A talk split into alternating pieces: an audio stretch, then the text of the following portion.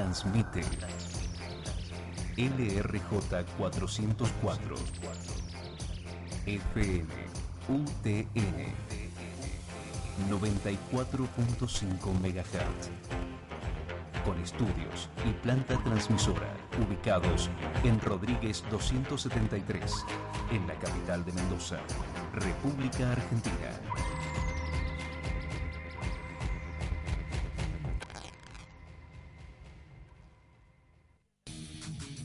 Shen, defensa personal, reducción de estrés, calidad de vida. Practica Kung Fu, Kickboxing, Tai Chi Chuan. Más de 45 horarios disponibles. Programa hoy tu clase de prueba llamando al 423-0852. Un camino de mil kilómetros comienza con un simple paso. Escuela Shen, excelencia en artes marciales. Morón 216, Ciudad de Mendoza. Con sedes en Chacras de Coria, Godoy Cruz y Maipú. Encontranos en nuestra página web escuelashen.com o en Facebook Escuela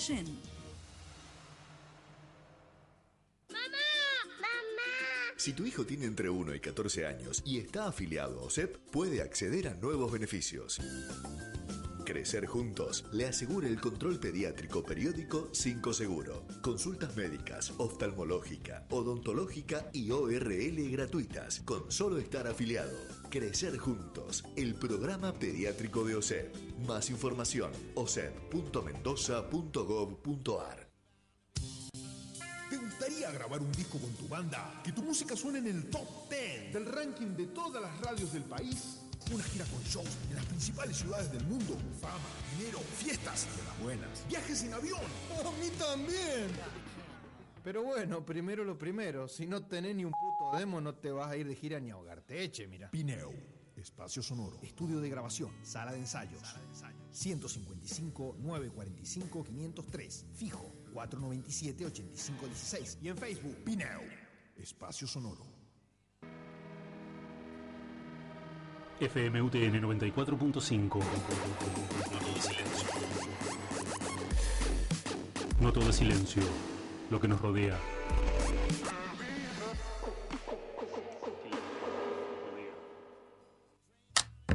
Bienvenidos a Panorama Agropecuario.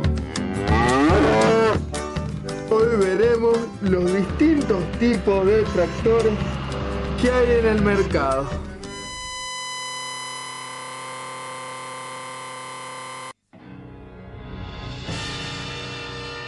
No se alarme. Su radioreceptor no tiene nada de malo.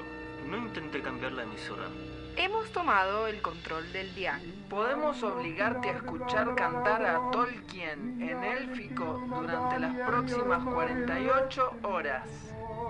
Sin parar.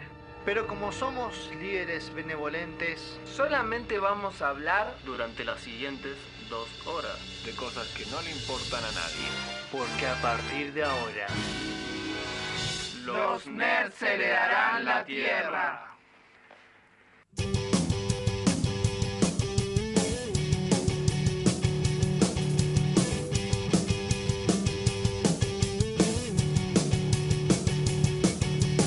Después del tercer impacto, cuando no quede nada en pie, seremos el mismo ser, eso lo acabo de entender. La ciencia será ficción y la ficción será la ciencia.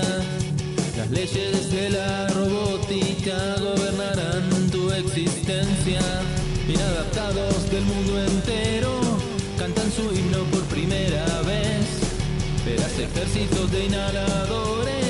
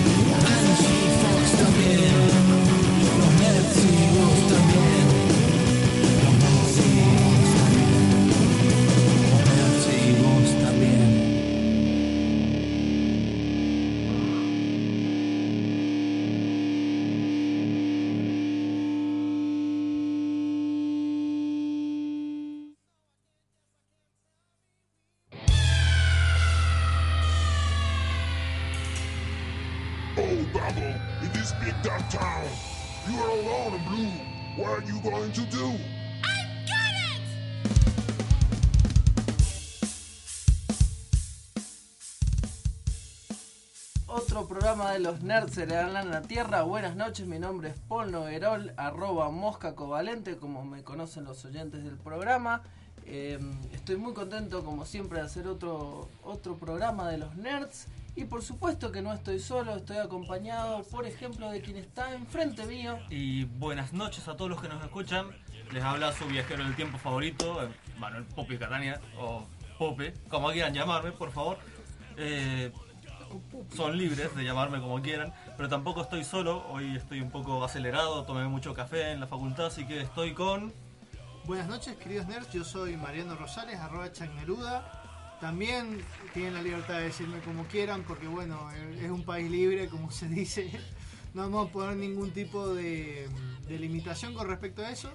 Y Y bueno, tampoco tenemos ningún poder para obligarlos Tampoco a tenemos, claro, tampoco tenemos ningún poder para obligarlos a decirnos de ninguna manera, porque bueno, la cuestión de líderes benevolentes eh, es un proyecto más que otra cosa.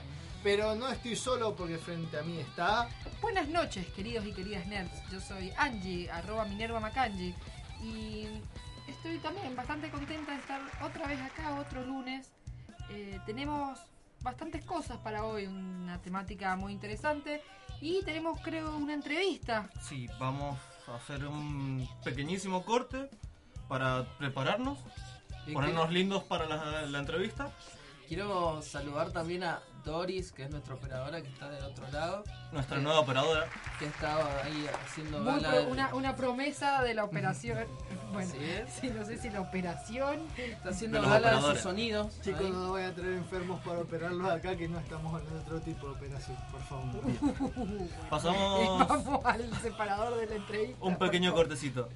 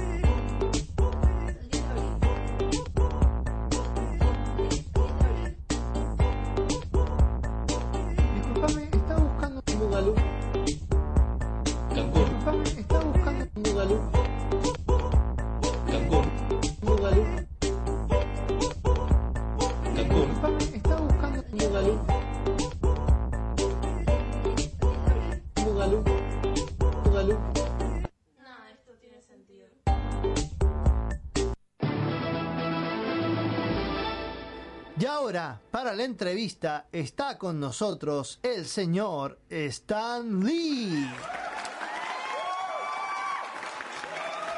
¿Están listos, chicos? Ustedes no saben quién soy, ¿verdad? ¡Excelsior!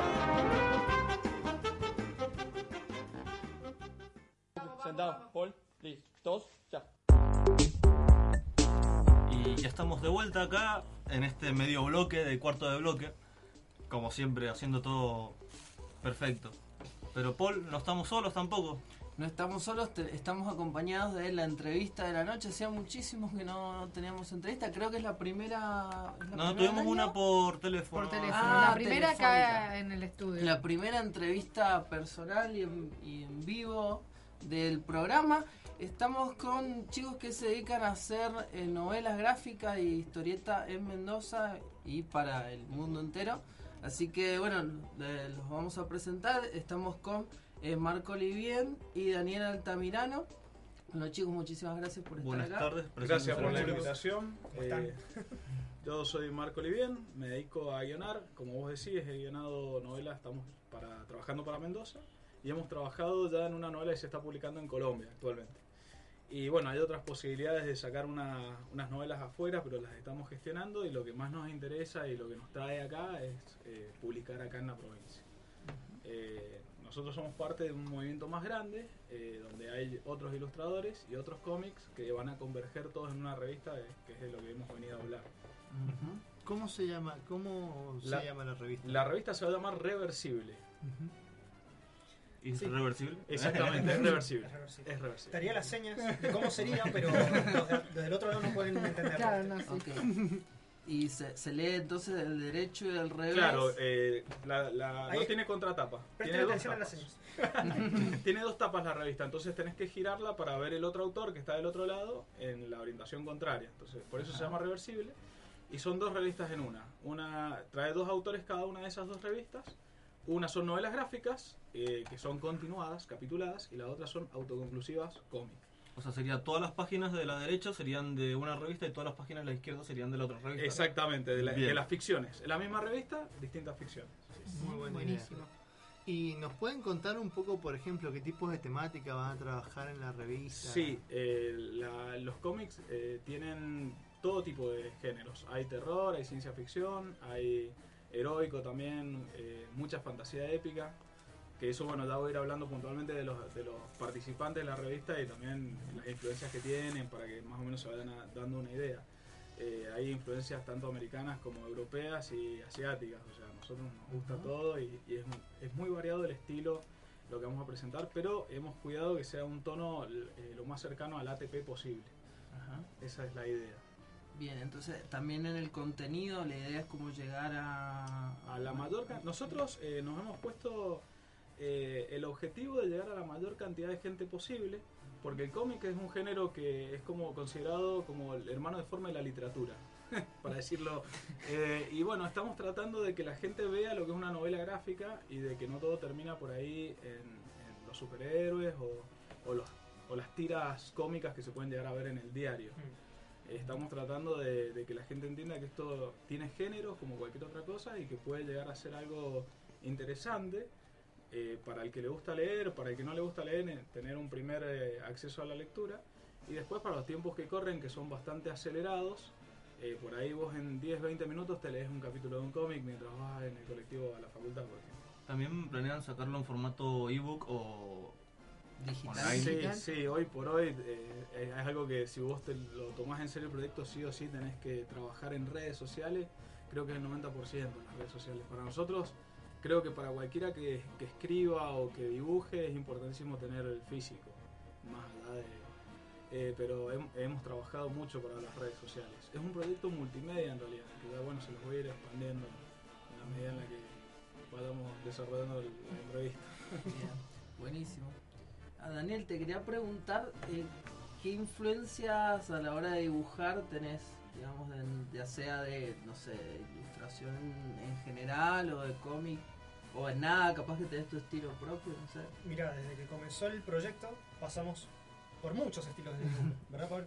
Este, pasamos desde el americano hasta el anime. Buscamos interme- intermedios, era un americano con una onda anime también. Este, y quedó después, al final, el producto final quedó como una onda de Bruce se- para los que no conocen la serie de Batman, este, Superman.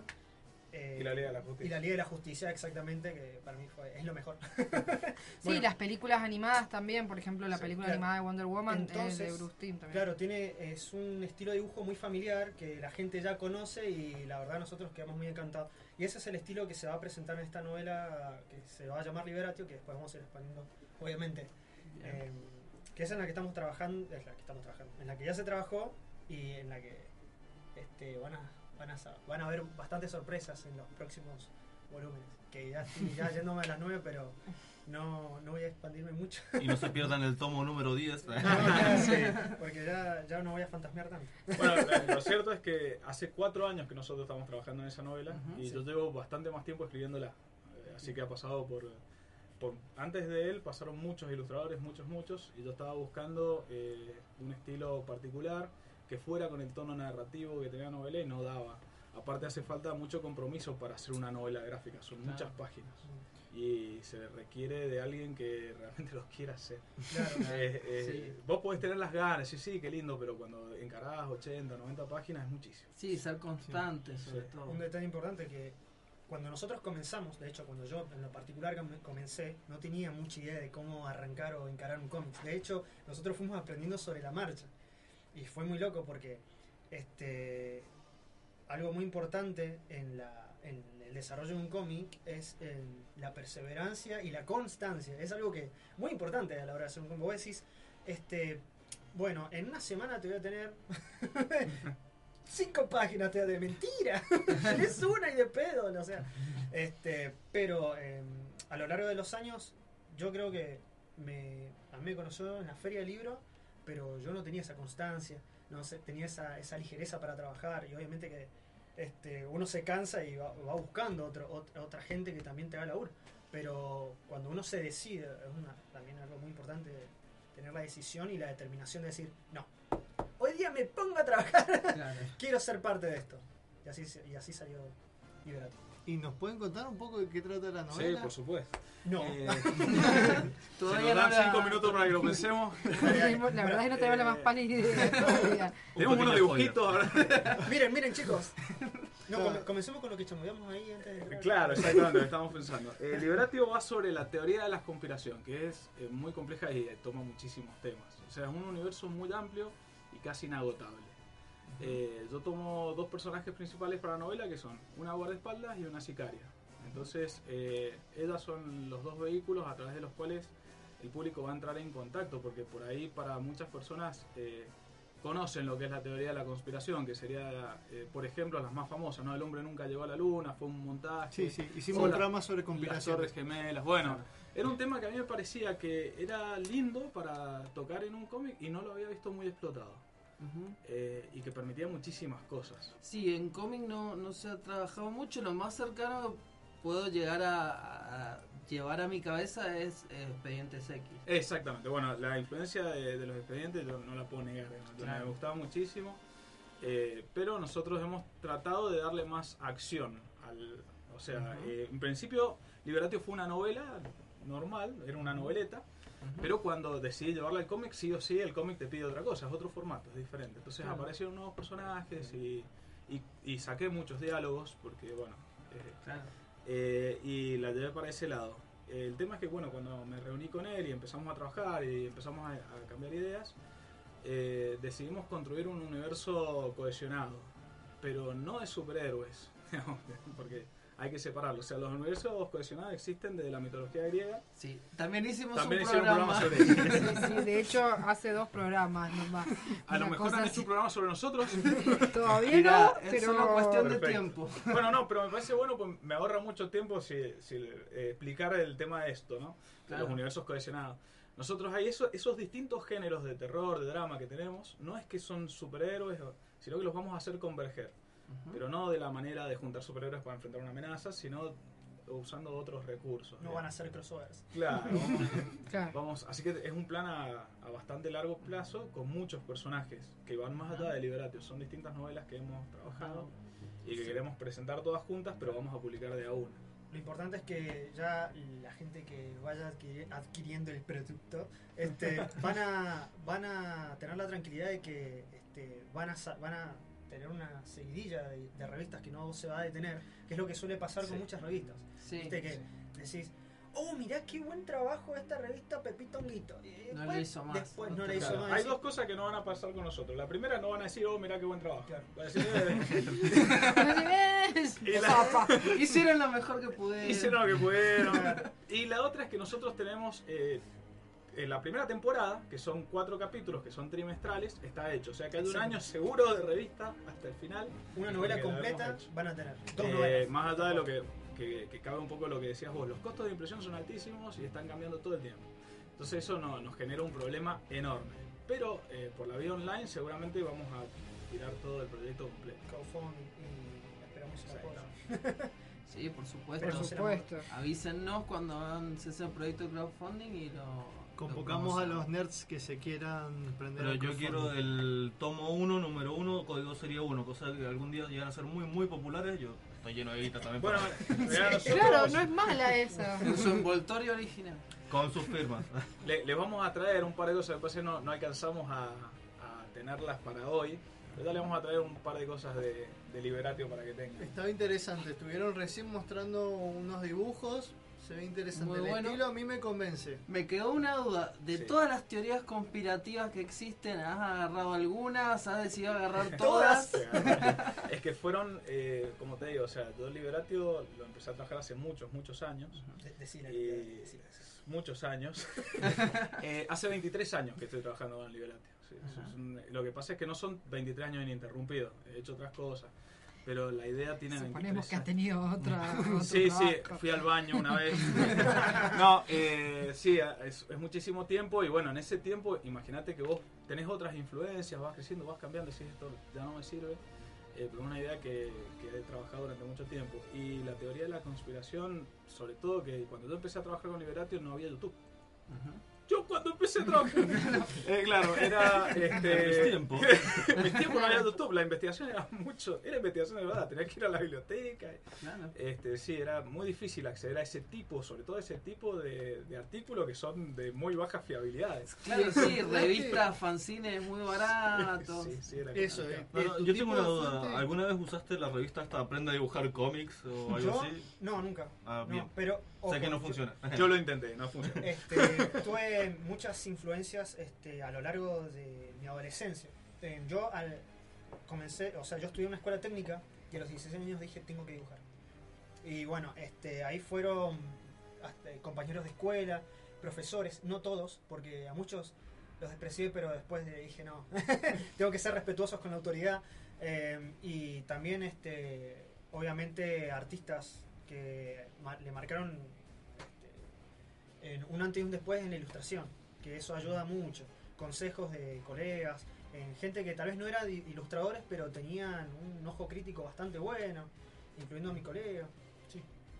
Hay que ver que es un movimiento muy grande, muy grande y que Sí. por ahí lo que me da más pena ¿no? de esto es que hay muchos ilustradores muy buenos en la provincia de Mendoza. Muy bueno. Sí. Un nivel muy, muy alto Muy buenos. realmente y, y bueno, no, no, no todos trabajan cómics, pero hay varios que están haciendo cómics trabajando para afuera mayormente, porque realmente es difícil colocar Sí. algo acá.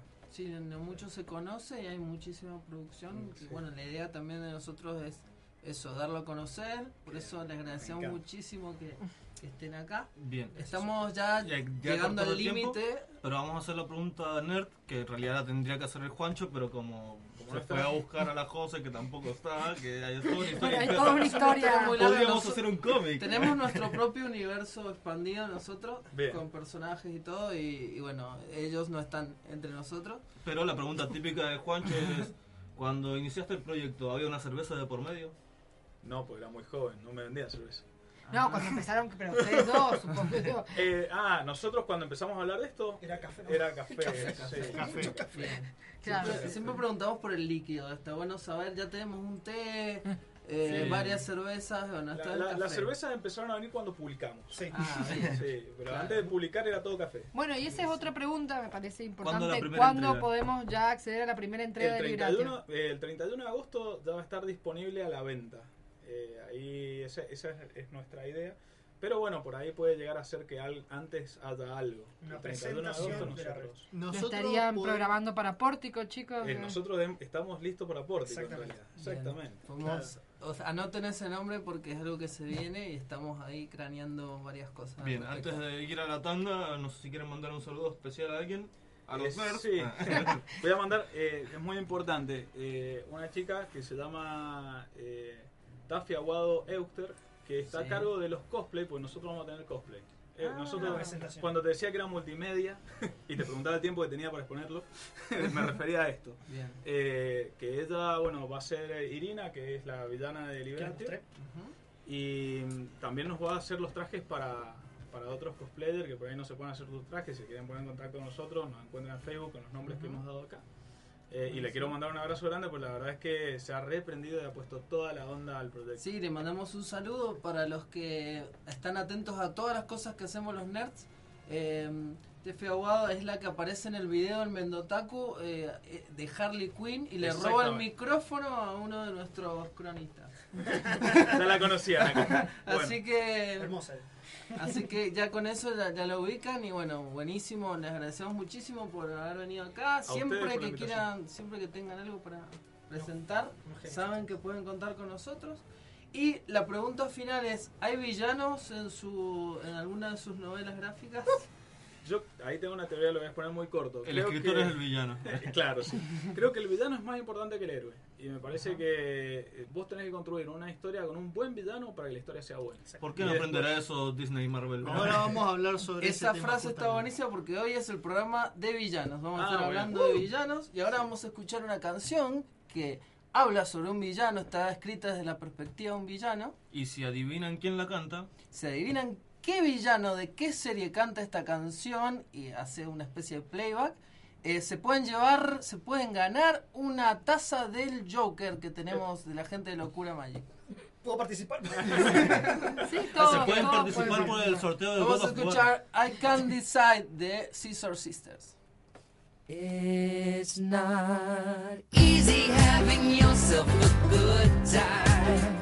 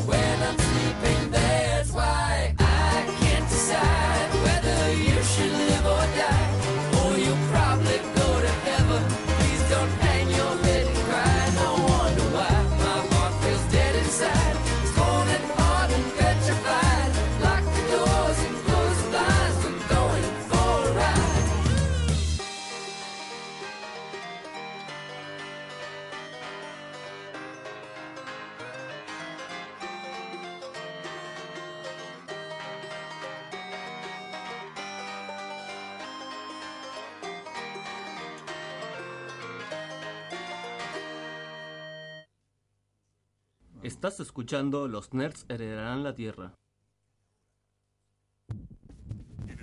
En el aire, la radio de la Universidad Tecnológica Nacional. FM UTN, la facultad de promover la crítica, la posibilidad de la incorrección política.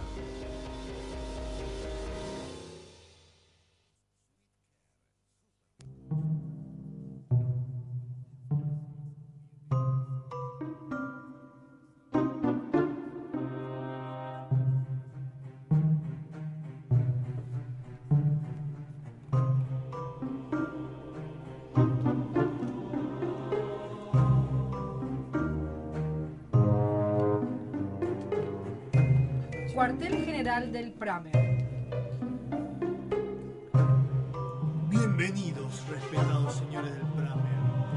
Yo soy el director general del Pramer. ¿Saben para qué estamos aquí? ¿Para tratar de conquistar al mundo? Casi. Para organizar el mundo. Ya lo hemos logrado. Ahora tenemos que ordenar. Ahora tenemos que ordenarlo. Ordenarlo en nombre del caos,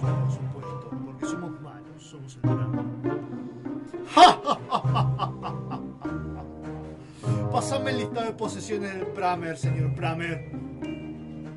Bueno, eh, tenemos posesión del satélite Milanesat, eh, la mansión Playboy, el local del chino que vende artículos mágicos, la marca Pramer SRL, Señalú, FM UTN. Deténgase ahí, Pramer.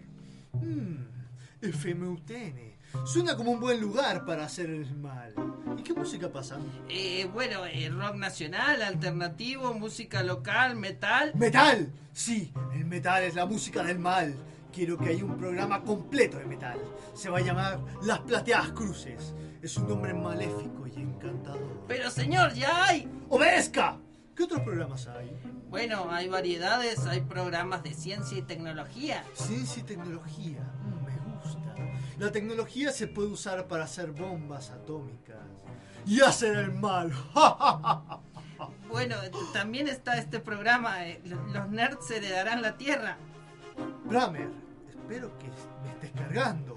¿Qué clase de nombre estúpido es ese? No sé si se acuerda, señor Pramer, pero lo hemos escuchado alguna vez. Es ese programa donde estaba la chica rubia de lentes, esa que sabía muchos datos curiosos. La Josepedia. Sí, esa chica me agrada. Si no fuera por ella, no sabría que leer todos los artículos de la Wikipedia llevaría 14 horas y 50 minutos con 36 segundos. Pero señor Pramer, ella no está más. ¿Cómo que no está más? Y si la mencionan en la apertura, es mi parte favorita de esa pésima canción. Y ya no está más. Se fusionó con un robot y desapareció en un confuso episodio. Ahora Juana del Hate partió en su búsqueda. Juana del Hate. Nunca me cayó bien ese muchacho. Odiaba mi película favorita, Batman vs Superman. Esa película es la semilla del mal. ¡Ja, ja, ja, ja, ja! Dígame, Bramer, ¿siguen estando esos muchachos, Mosca Covalente y Chuck Neruda? Sí, señor Pramer. ¿Qué tipos tan simpáticos? Estúpidos, pero simpáticos. El que no me cae bien es ese tal Baca Heavy. Ese muchacho sabe demasiado de ciencia y tecnología. Podría ser muy peligroso. Además, no lo menciona en la canción de apertura. ¡Pramer! Vaya a secuestrarlo. Podría servirnos de utilidad. Sí, señor. Y mande a matar al operador, ese tal Deca o Christian, ya no sé cómo se llama. Pero lo odio. Pasa canciones de Britney Spears que claramente no respetan el manual de estilo de la FMUTN. Pero señor, él no. ¡Obedezca! Y ahora está esa locutora. ¿No está esa tal Atenea Maca- Maguada? Minerva Macanchi, señor. Es la locutora oficial del programa. Me encanta su voz. Tráigala acá inmediatamente. Quiero que haga eso que hace siempre. Hoy presentamos el día que el Pramer... Aquí está, señor. ¡Haz lo tuyo, Angie! Hoy presentamos el día que los nerds. ¡El Pramer! Los nerds. ¡El Pramer! Ya basta. Hoy presentamos el día que los nerds conquistaron el mundo. ¡El Pramer! villana perfecta. Además de belleza y maldad, una buena villana necesita tres cosas. Una risa malévola. Un perfecto manejo de la mirada y una sed insaciable de venganza. ¡Nandito! Para eliminar a tu rival, existen varias opciones muy sencillas, como Darle una cachetada. robarle a su hombre, Envenenarla. robarle a su hombre, empujarla por las escaleras, robarle a su hombre. No, yo había dicho lo de robarle a su hombre. Bueno, no importa, robarle a su hombre. Expresa tus pensamientos en voz en off y haz un drama, aun cuando no haya nadie en la habitación. No puedo creer que mi amante Luis Felipe Gustavo Ibargüengoitia de la Vega von Strudel sea el hijo bastardo de mi media hermana gemela. Ante la duda siempre es mejor exagerar. Algo así. Y por último, recuerda, villana que se respeta jamás utiliza insultos comunes. La confrontación es tu momento de creación, así es que anímate a hacer frases que pasen a la historia. Trepadora. Bruja del mal. ¡Maldita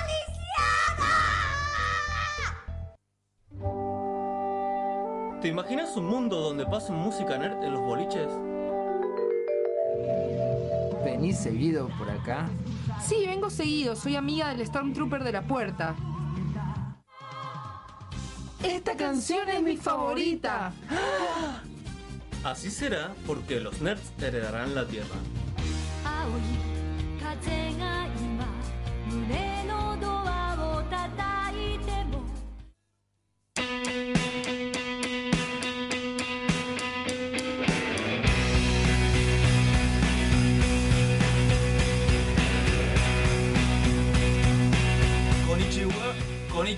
Ohio a todos los que nos escuchan desde Japón, porque ya sabemos que nos están escuchando de Japón. Tenemos un gran porcentaje de oyentes en Japón. Así que como no sabemos si nos escriben o no, queremos que nos escriban o nos llamen a las 22 horas de Argentina. Siempre pueden marcar el 5244555 y decir Moshi Moshi, Pupi Pups de su. Recuerden poner entonces más 54 12 261. Porque si no. Bien, pero si sos de Japón, ¿cómo nos vas a escuchar si no tenés un aparato de radio? También, pero lo están escuchando por www.facebook.com barra los nerds heredarán la tierra de MDZ en el botoncito que dice usar aplicación. Ahí simple tocas y escuchas. O por la 94.5 de nuestro dial si son del país, de la provincia. O también por Evox, donde tenemos todos los programas anteriores subidos. Que en realidad ahí es donde descubrimos que nos escuchan Los japoneses. japoneses. Así que un saludo a nuestros oyentes de Japón. Los invitamos a que se identifiquen, nos manden un mensajito a la página de Facebook. Existimos, no somos bots. Eh, y bueno.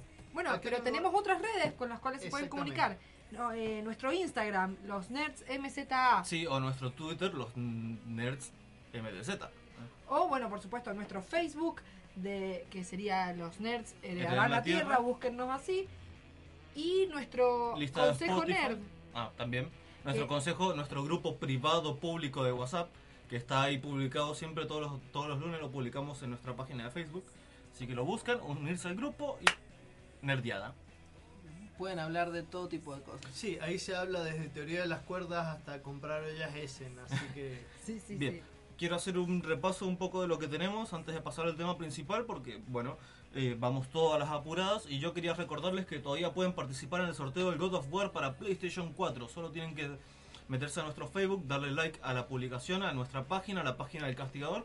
Y comentar los últimos tres del documento y compartir la publicación, obviamente. Están participando por el God of War para la semana que viene. Pero no es el único sorteo que tenemos. No es el único. Bueno, acabo de anunciar el, el- La taza del el Joker. juego de la taza del Joker.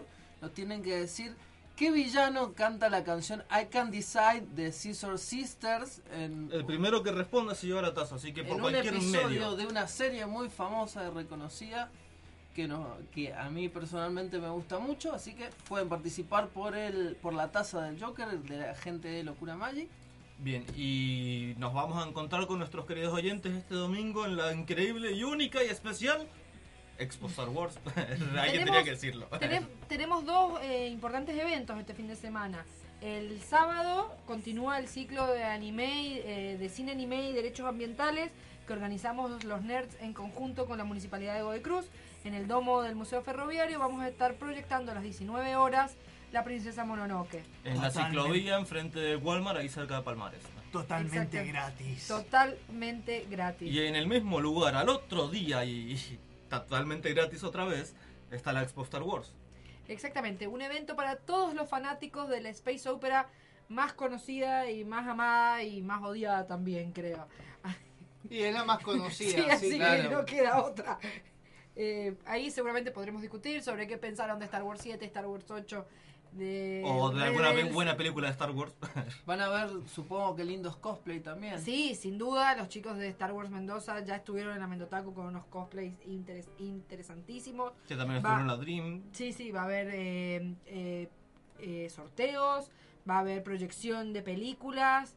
Bueno, va a haber de todo De lo todo. que un fanático de Star Wars podría querer a partir de las 13 horas en el Museo Ferroviario y en el Domo en el Parque Estación Venegas. Bien, es gratis, pero si vas disfrazado de Jar Jar Binks te cobran entrada. No sé por qué. Pasemos al tema Oh, principal del bien. día. Bien, con eso cerramos la actualidad. Lo único que quería decir es que, bueno, esperemos que no esté la Tercera Guerra Mundial. Pero bueno, pasando al tema, vamos a hablar sobre los villanos. ¿Cuál es el origen de los villanos? Hay que tener en cuenta de dónde viene la palabra. De la palabra- villa. La E- Sí, Pupi, la palabra viene de la Sí. villa. ¿Por qué? Porque en realidad eh, Angie podrá hablarme un poco más del feudalismo, pero en realidad el villano era el que vivía en la villa, es decir, que vivía fuera del lugar donde estaba la nobleza.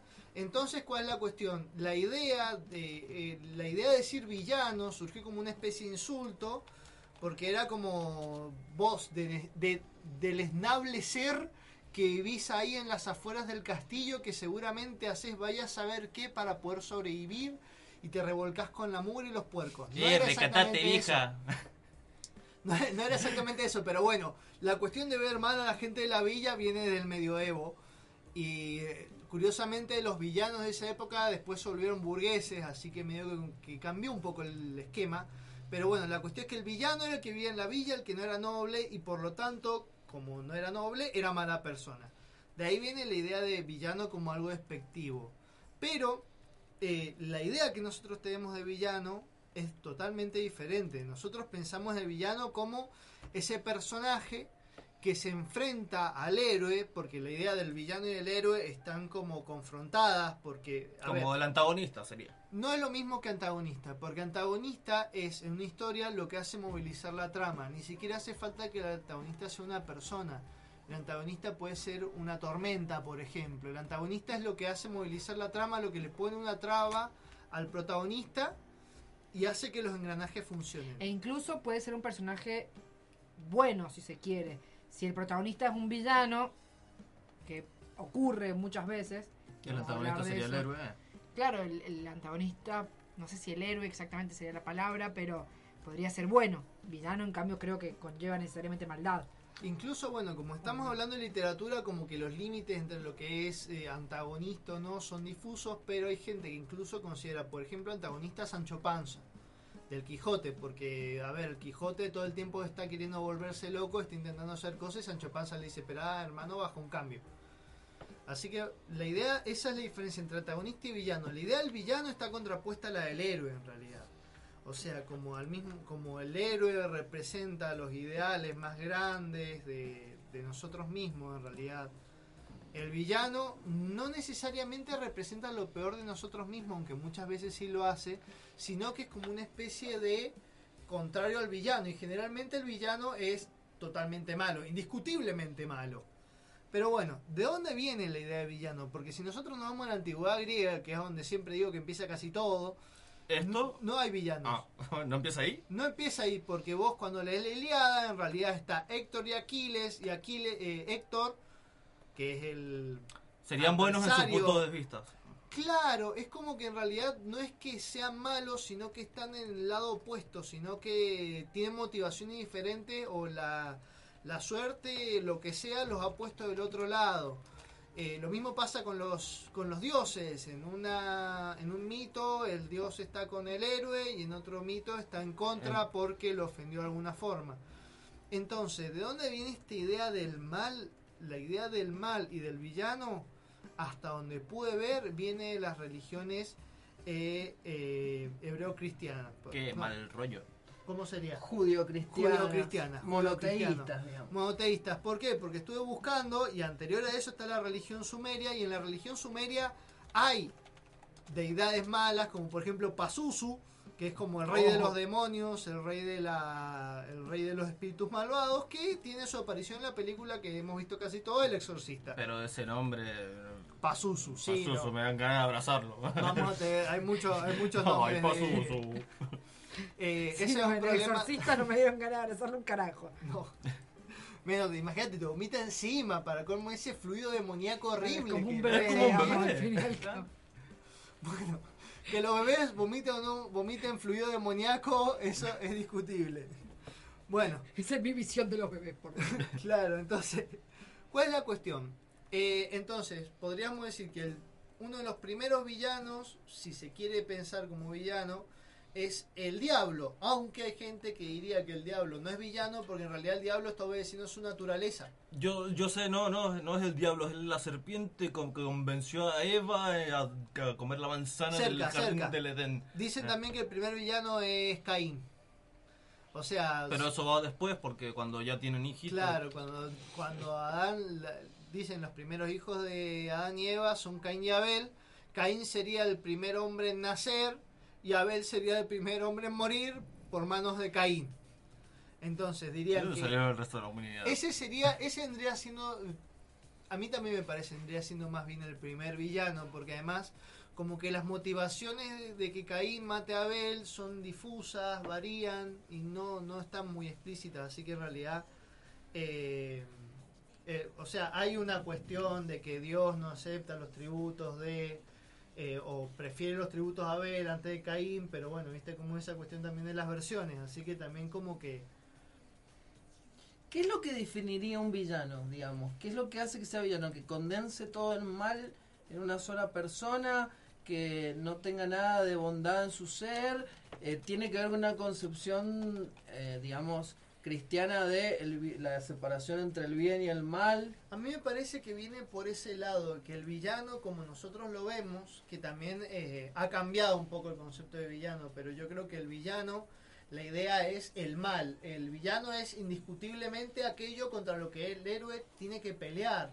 Entonces por eso tiene que ver con el héroe, porque como el héroe es casi totalmente bueno, aunque el héroe casi siempre, y siempre desde la antigüedad incluso ha tenido defectos, el villano tiene que ser casi totalmente malo. Entonces tiene que ser como una especie de... eh, o sea, la cuestión, lo que decían los chicos más temprano, de que a veces el villano es más importante que el héroe. ¿Por qué?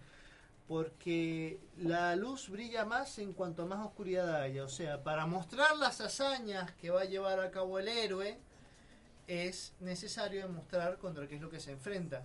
Es que no sería héroe si no tuviese contra qué enfrentarse. Digamos, si Harry Potter, por ejemplo, por un ejemplo bien obvio, no tuviera que pelear con Voldemort todos los malditos años de la escuela, ¿qué lo distinguiría del resto de los estudiantes de Howard? Y sí, mira, podría haber hecho como Superman o los superhéroes al principio. Superman al principio peleaba contra... Los crímenes diarios de la vida diaria. Y bueno, pero son Sí, a veces villanos de alguna manera. Son los, son No. los antagonistas o los obstáculos en el que camino del héroe. Por ejemplo, cada uno de, de los seres con los que se tuvo que enfrentar Hércules en algún momento, capaz que se pueden considerar cierto se modo pueden villanos. considerar villanos en realidad lo que pasa es que depende porque a ver eh, antes de hablar de la historia de los villanos porque hay antecedentes importantes y vemos cómo llegó hasta hoy día habría que especificar que el villano es la contrapartida del héroe es como si estuviera despejado quedan dos minutos Sí, pero no tenés que. Le hago señas para que no lo digas al aire. de todas maneras vamos a seguir en el próximo bloque pero bueno la idea de- es que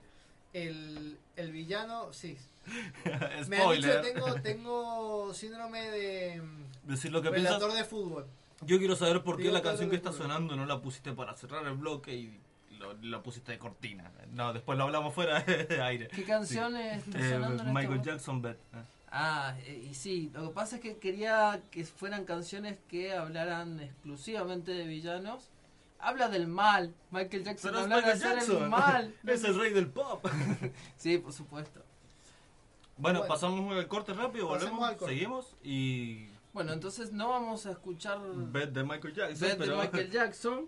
Eh, tendrías que haber insistido más. Pero vamos a escuchar una canción de rock nacional que tiene, digamos, toma los elementos de, por ejemplo, la literatura pulp, los villanos del cine de fantasía y ciencia ficción, para hablar de un villano que afectó, digamos, un villano real que afectó al rock nacional en la década del 70, que es la censura. Ah, pensé que era flema. Eso es los 80 y 90. Eh, es la censura que sufrieron por la dictadura militar. En, la, en el disco Pequeñas Anécdotas sobre las instituciones de Sui Generis hay una canción dedicada a la censura que es Las asombrosas aventuras del señor Tijeras y nos presenta un villano muy particular que tiene el poder de cortar a la, a la muchacha que es una representación de la película. Vamos a escuchar entonces Asombrosas aventuras del señor Tijeras, Sui Generis.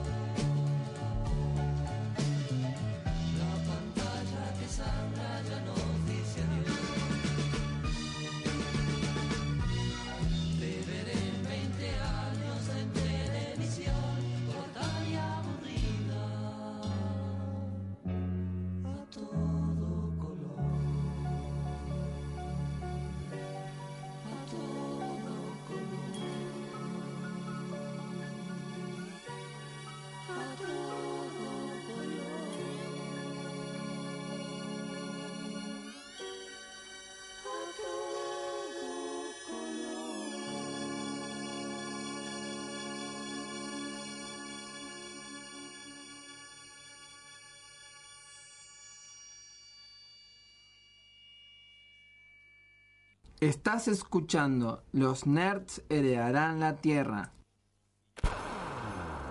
Desde la Universidad Tecnológica Nacional, Facultad Regional Mendoza, transmite LRJ 404 FM UTN 94.5 MHz con estudios y planta transmisora ubicados en Rodríguez 273, en la capital de Mendoza, República Argentina.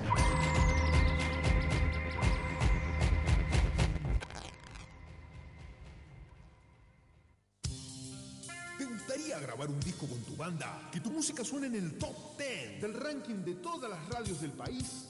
Una gira con shows en las principales ciudades del mundo. Fama, dinero, fiestas de las buenas. Viajes en avión. A mí también.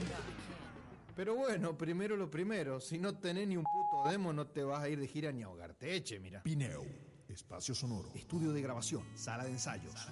155 945 503. Fijo 497 8516. Y en Facebook. Pineo. Espacio sonoro. FMUTN 94.5. No todo es ruido, lo que nos circunda.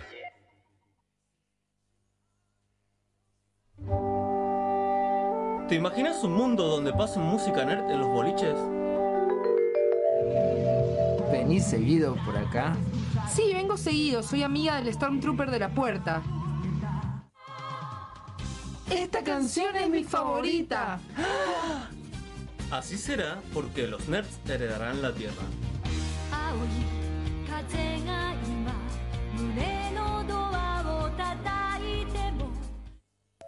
Acerrín, acerrán, los maderos de San Juan piden pan, no le dan, piden queso, le dan hueso y le cortan el pescuezo. Acerrín, acerrán.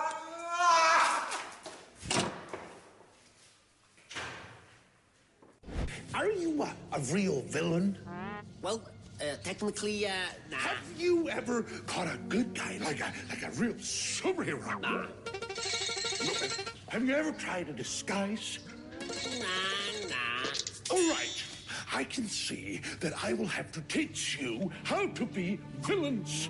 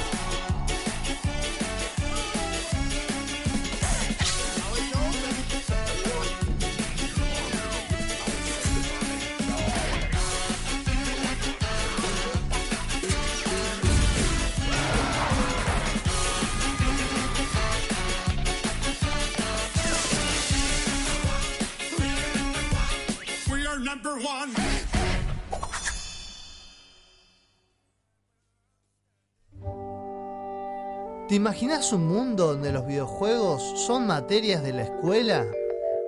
¿Cómo puede ser que te saques un 8 en Minecraft? Pero tengo el mejor promedio en dinosaurio de Google Chrome.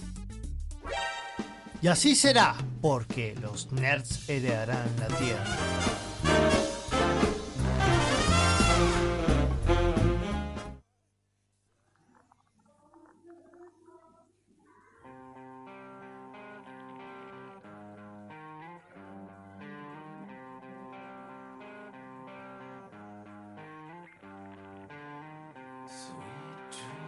Al aire entonces el otro bloque de los nerds heredarán la tierra. Estamos en Noche de Villanos mientras suena la canción para mí más villanil que existe, que es Sweet Dreams. ¿Porque Marilyn Manson se la robó a la otra chica o porque la letra habla de.? Por todo. Por todo. Ya, ya el hecho de que alguien se la haya robado ya es. Porque es también la otra chica se la robó. No Son. Rhythmics, es em, Annie Lennox. Bien. Em, Estábamos hablando de los villanos en general. Sí, estamos en Noche de Villanos, estamos repasando qué es lo que representa un villano, qué se vendría a ser un villano. Para hablar del villano, para seguir hablando del villano, voy Para a tener que recurrir a algo a lo que siempre recurrimos cuando hablamos de estos temas.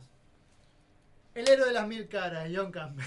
Bien. Ese A es ver. el héroe, ese es el héroe. A ver, en realidad, ¿cuál es la cuestión? Eh, pensamos en las primeras eh, oposiciones que existen en la historia, por ejemplo, Zeus y Cronos, ¿no es cierto? Tenés al padre enfrentado con el hijo, Caín y Abel, el hermano, Hermano contra, contra el hermano. hermano. ¿Cuál es la cuestión? Primero son sagas familiares, también porque hay que tener en cuenta que a, a través de esto, que nos- John Campbell, voy a introducirlo rápido Joseph, para Joseph, Joseph. Campbell, perdón, para los que no hayan escuchado programas anteriores, eh, se dedicó a, a revisar un montón de mitos y sacó factor comunes, se dio cuenta que en realidad eh, todas las historias que contamos son más o menos la misma, las historias heroicas, y que en realidad el héroe es un reflejo subconsciente de lo que nosotros queremos llegar a ser, o lo que nosotros somos. Y el periplo del héroe en realidad es una representación del camino que nosotros hacemos en la vida para llegar a ser un adulto En conclusión te dice que Lucas Skywalker, Spider-Man y Harry Potter. y Harry Potter son la misma persona y Jesús también. Exacto, entonces, bueno, ¿cuál es la cuestión? Lo que nos dice es que el antagonista en ge- en general es el padre. El primer antagonista es el padre, por una cuestión de, de síndrome de Edipo, es el padre. ¿Cuál es la cuestión? El padre es un reflejo de lo que nosotros queremos llegar a ser. Al mismo tiempo, el padre se puede mostrar de una manera negativa o positiva, mostrando lo que queremos llegar a ser y también mostrando al mismo tiempo nuestras carencias. Y también está esta oposición del padre que se queda con la madre por toda esta cuestión de, del- la cuestión de Edipo, ¿no es cierto? Bien, es el complejo Darth Vader. El complejo de Edipo. Bien, el complejo Darth Vader, exactamente, el complejo Darth Vader. Entonces, los primeros antagonistas que nos encontramos son los padres, son los familiares. Después, eh, bueno, pasamos por toda esta cuestión del cristianismo, ¿no es cierto? En realidad, el diablo y Dios son una representación del Padre, solamente son dos caras diferentes del Padre. Una es el Padre bondadoso, el Padre que premia y protege, y el otro es el Padre negativo, el Padre que castiga. Después, bueno, llega lo que llamamos Edad Media y oscurantismo. Y después un- una especie de villano que yo encontré, porque lo conocí a otro lado, es el mago Frestón de la Maíz de Gaula, ¿no es cierto? La primera novela de caballería que hay, porque si nos vamos a Cid Campeador, por ejemplo, que es anterior, los malos son los musulmanes y eran malos porque eran musulmanes, pero no sé si puede llegar al punto de alguien que está eh, espejado con el héroe, ¿no es cierto? Claro, Entonces, un, per- un personaje tan fuerte y tan decididamente malo y en oposición al héroe. Y en oposición al héroe, porque Mao Frestón está en oposición, por- más bien que no es un villano, si- de- es como un villano, pero no como lo conocemos ahora.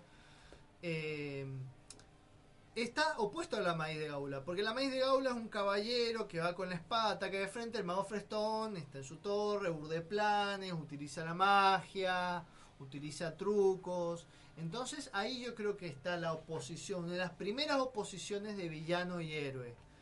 Sí, y creo que está bueno esto de que sea un mago también, porque después eso terminaría evolucionando un poco en lo que es el, el villano científico loco, porque la magia es como un antecedente, también el Es tema de la alquimia y esto al uso de la ciencia como generadora de mal. Exactamente, sí, no tenían ciencia en esa época, así que tenían que recurrir a la magia. Entonces tenemos ese antecedente y después los antecedentes conocidos es el primer, el primer supervillano tiene que estar espejado con el primer superhéroe. ¿Y cuál es el que podría decirse que en realidad es más parecido al héroe Pulp, pero que podría decirse que es el primer superhéroe? Sherlock Holmes. O sea, Sherlock Holmes, más allá de que no oficialmente tenía habilidades sobrehumanas, la verdad que a mí siempre esa cuestión de ser tan observador, de poder verle la tierra que tenía en las uñas el tipo que estaba al otro lado de la calle, a mí siempre me pareció un superpoder. Claro, para una persona tan colgada como el Marian, que no sabe dónde encuentra sus llaves, Claro, una persona que pueda observar ese tipo de cosas es sin duda un superpoder. Sí, pero a ver, decir, eh, tenía en sus en sus uñas tenía eh, tierra roja y ese tipo de tierra roja es No, por supuesto. Sí, por supuesto. bueno, sí, es verdad que sí. No solamente eso, sino que también tenía un entrenamiento físico, sabía algunas artes marciales y cuestiones, se formó a sí mismo como de una manera muy similar a como lo hizo Batman. Entonces, es un antecedente muy claro de, de los superhéroes. Digamos, lo que los hace super es que supuestamente es que tengan poderes relacionados principalmente con el mundo de la ciencia y la técnica, no tanto de la Claro. magia.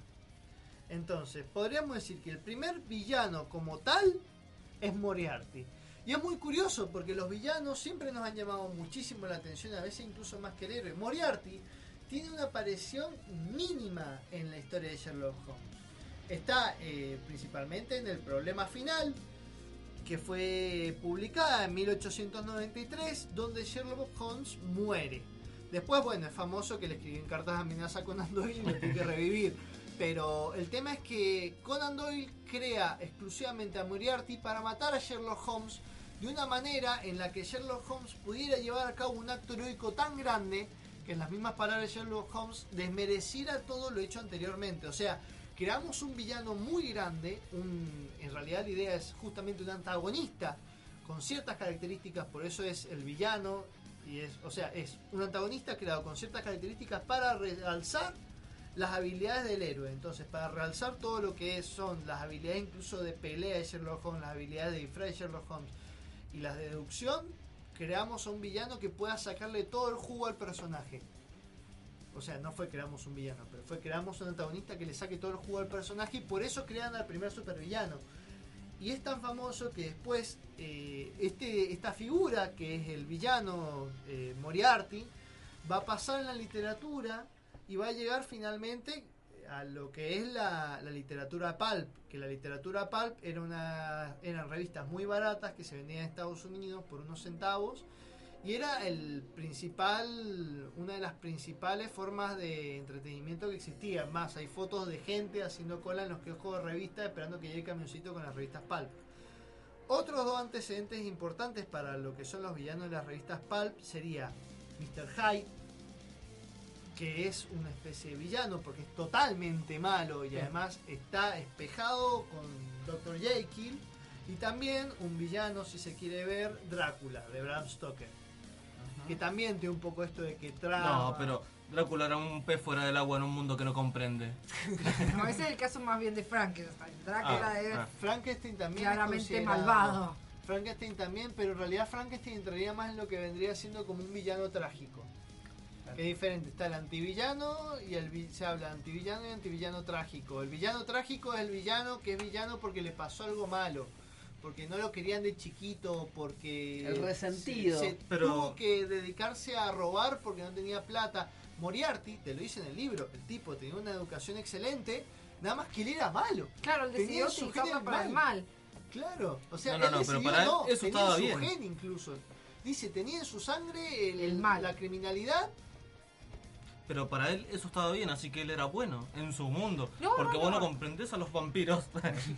Claro, pero es que el problema es que Moriarty eh, se manda así porque tenía en la sangre la maldad. Claro, hay varias concepciones, o sea, desde la cuestión cristiana, por ahí está, hay do- dos visiones. Una es la de la maldad pura, o puede ser o sea, el diablo, y representaciones del, del diablo en diferentes personajes. O si no, el otro concepto que es viene de la, teología de San Agustín y demás, es que la maldad es la pureza corrompida. Es una persona que es buena, pero que por ciertas circunstancias se corrompe y se vuelve mala y comete pecados. Incluso tiene la posibilidad de redimirse, que es un villano como un poco más eh, ambiguo, si se quiere, o que nos genera un poco de empatía. Que dependiendo de la época de la historia y de la cultura que genere tal villano, va a ser de una manera u otra.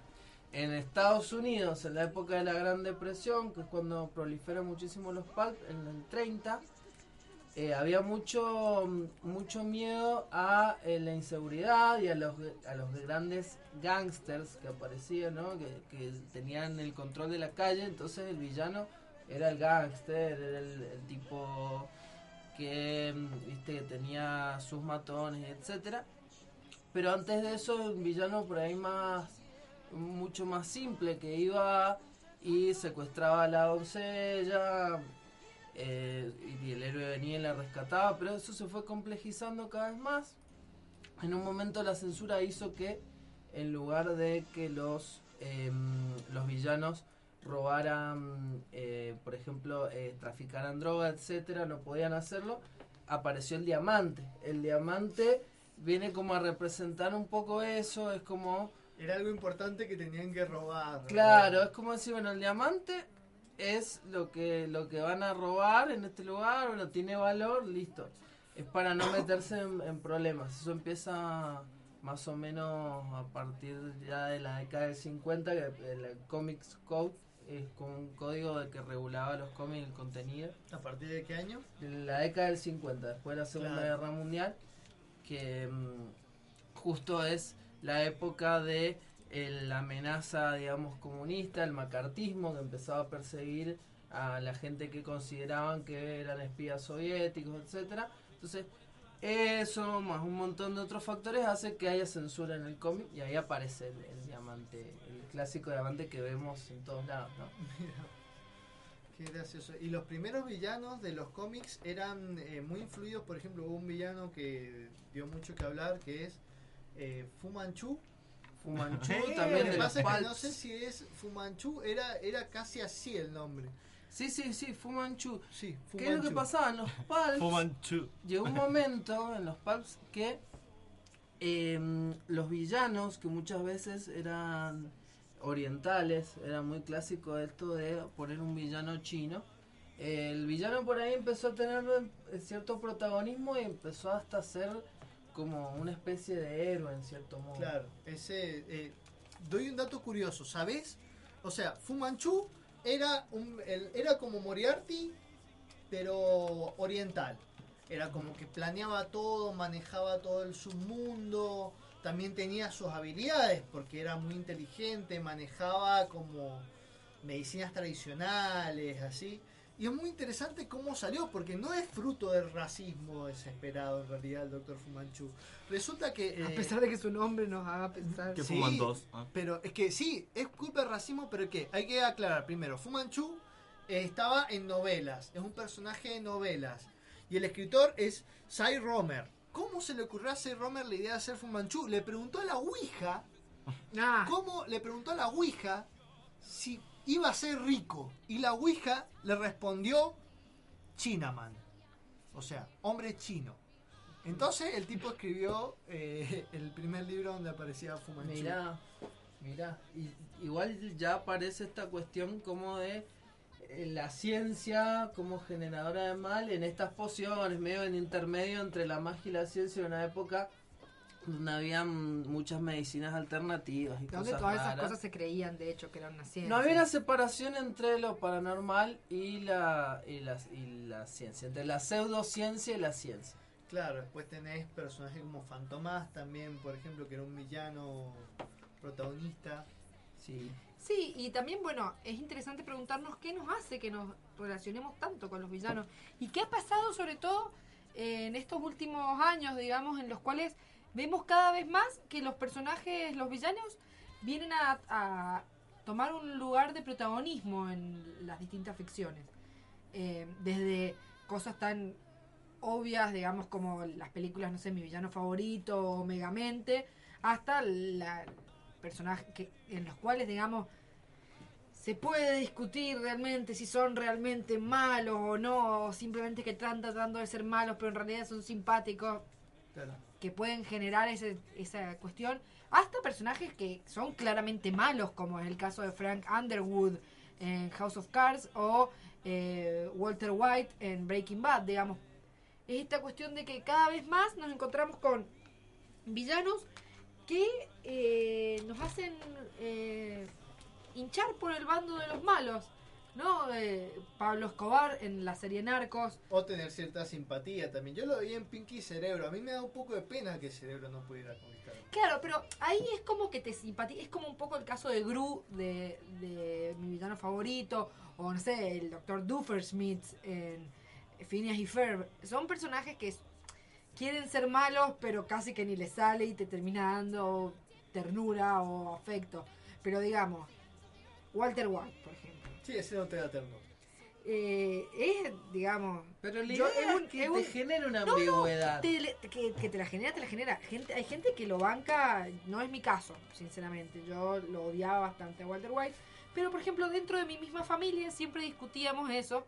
Porque muchos, est- o sea, por ejemplo, mi mamá estaba súper del lado de Walter White. No importaba que hiciera Walter White.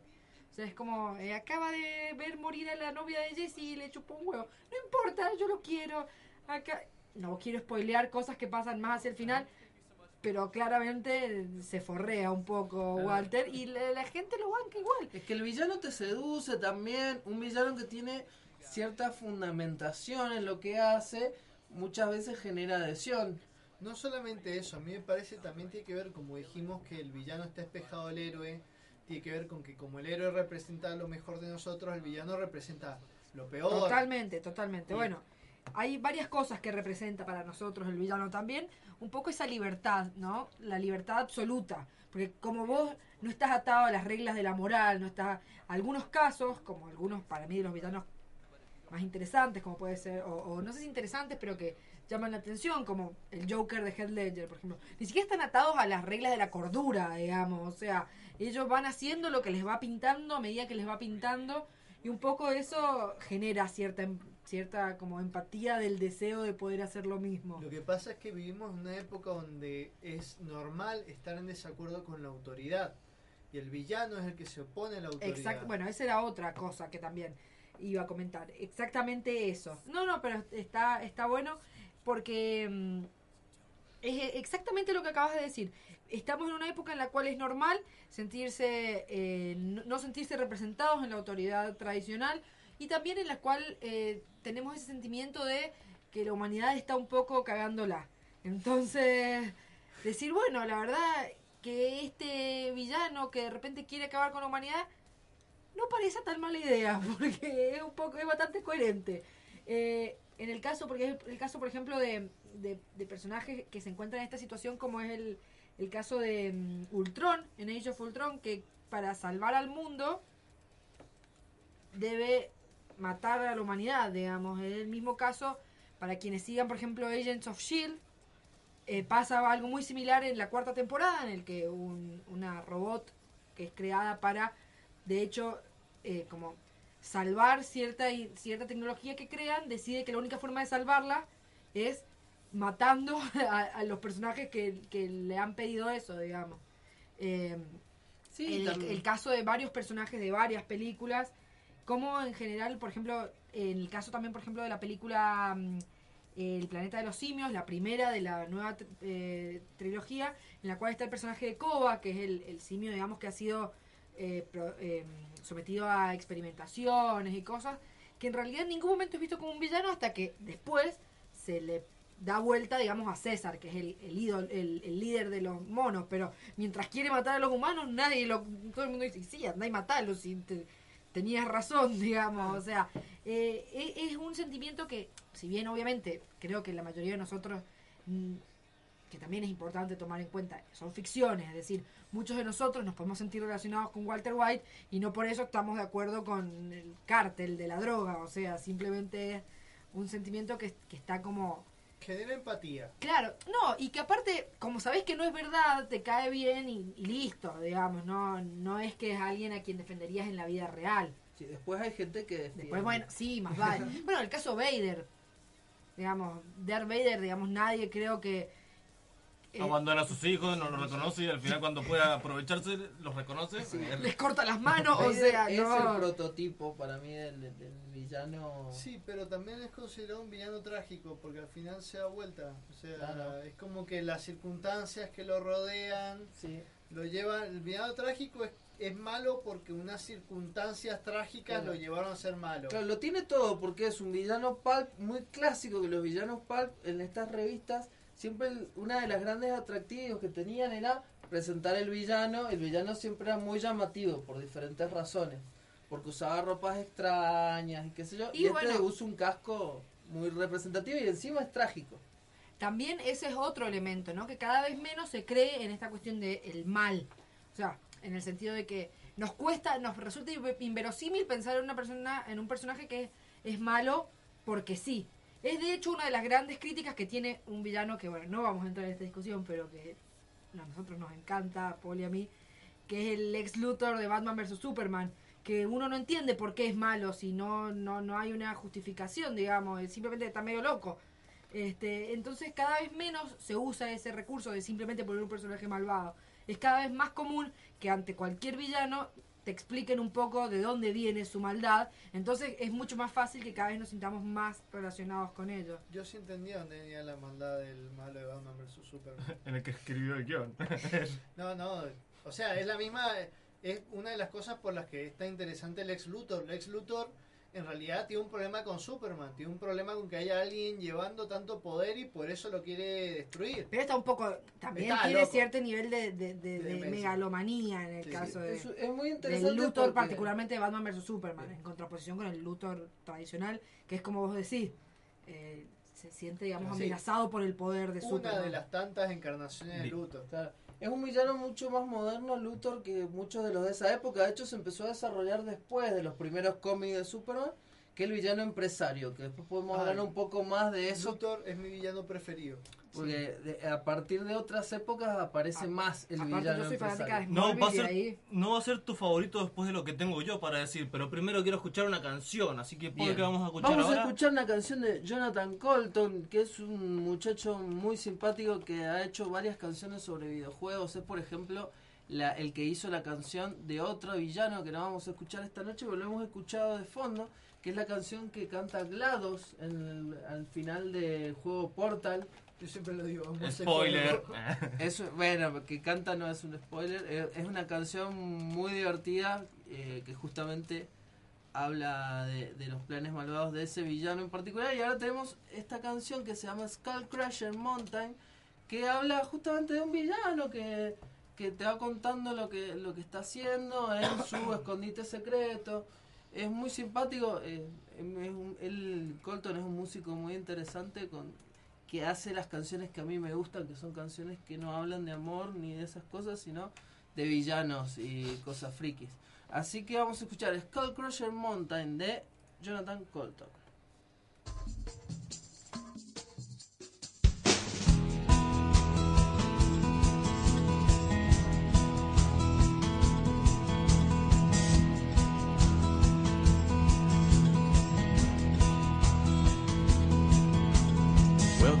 My secret lair on Skull Crusher Mountain.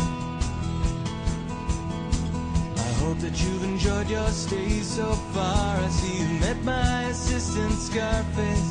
His appearance is quite disturbing, but I assure you he's harmless enough. He's a sweetheart, calls me master,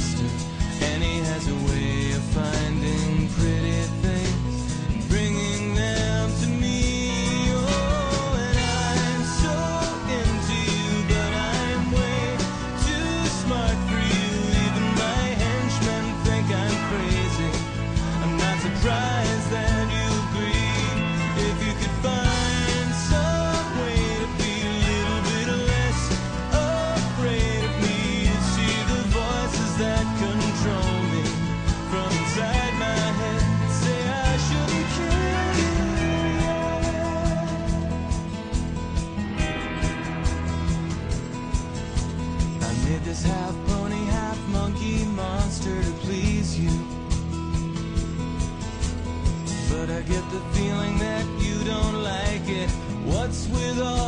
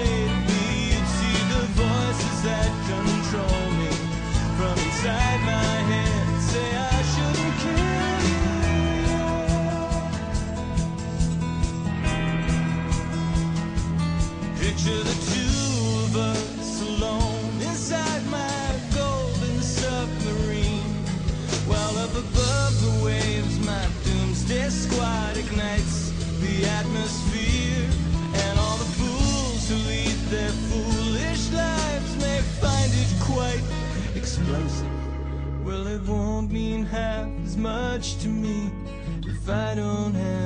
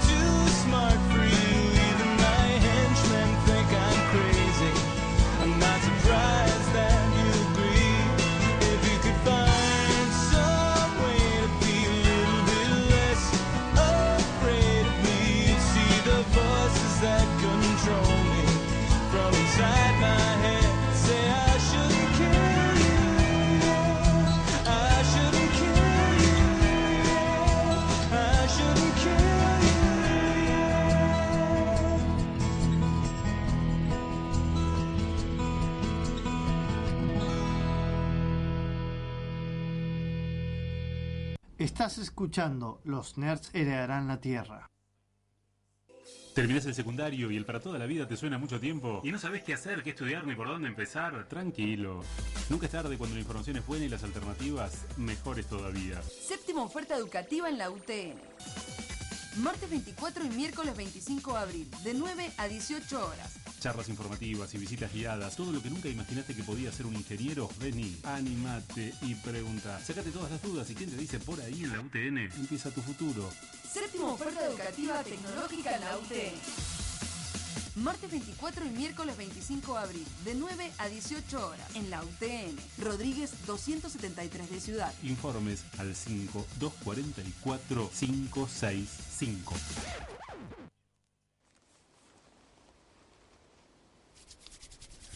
Uf, se puso fresco. Mmm, está como para un vinito. Y para acompañarlo tengo una receta mortal. ¡Sí! ¡Qué rico! Buena música. Se armó esto. No es lo mismo el otoño en Mendoza sin la culpa es del vino. Volvemos todos los miércoles de 20 a 22 por FM UTN la 94.5. En el aire, la radio de la Universidad Tecnológica Nacional. FM UTN, la facultad de llegar a todos lados, la posibilidad de ser escuchados.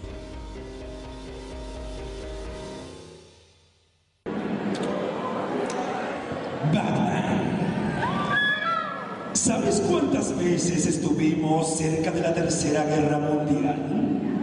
Por un rebaño de gansos en una pantalla de computadora. ¿Sabes que comenzó la última guerra mundial?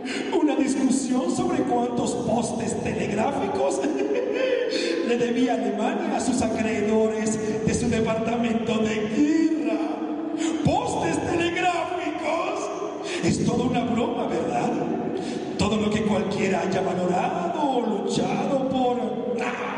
Es todo un monstruoso y demente chiste. Me dan ganas de vomitar. Así que, ¿por qué no le ves el lado gracioso, rata voladora? ¿Por qué no te ríes? Yo río para no llorar. Río para gritar. Río para morir riendo. Y mi risa es mi llanto.